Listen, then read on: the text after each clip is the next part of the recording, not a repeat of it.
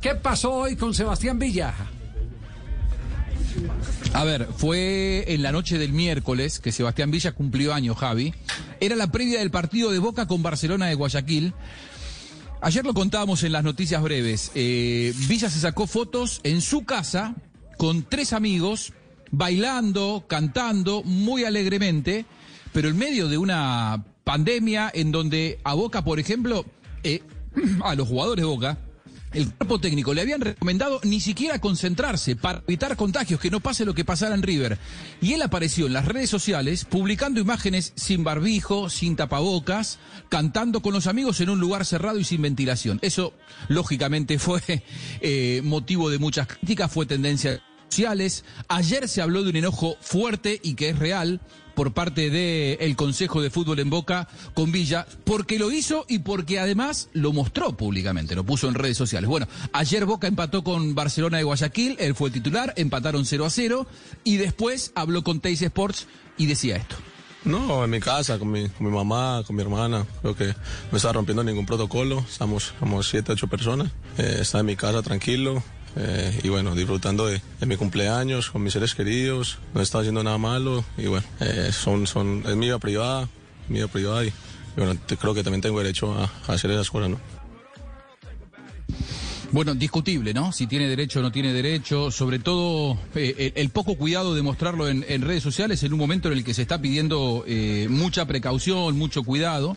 Eh, lo cierto es que hay, hay enojo en Boca, ¿eh? Con esto, usted ya lo venía contando, Javi, acerca de algunas cositas que en Boca estaban molestando de alguno de los eh, es la, jugadores es, de. Es la resistencia, claro, es la resistencia que hay hacia la manera poco profesional del jugador colombiano al interior de Boca. Y el que disparó todas esas alarmas fue eh, Edwin Cardona eh, yendo a la famosa fiesta donde con Andrada se contagiaron de COVID. ¿Y sabe lo que va a pasar Sí. con Andrada? Sí.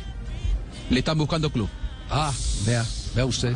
Sí, le están buscando club. Eh, Andrada probablemente en las próximas horas se transforme en arquero de Rayados de Monterrey. Bien, Entró en desgracia con quién, con Riquelme. Sí, sí, sí, sobre todo porque además que Andrada cuando fue el tema del COVID, que se quedó varado 10 días en, en Ecuador, la mujer públicamente, la esposa, salió públicamente reclamó, sí. a, a decir que el Consejo de Fútbol lo había abandonado, que no le prestaban servicio, que estaba solo, que lo trataban como un delincuente. Imagínense que ese tipo de eh, aseveraciones, más la indisciplina por aquella fiesta social, por aquella fiesta de cumpleaños, con Riquelme, todas esas cosas es imposible que convivan. Eh, eh, hoy Riquelme es el, el todopoderoso. Escuchamos a Villa y la decepción por el empate.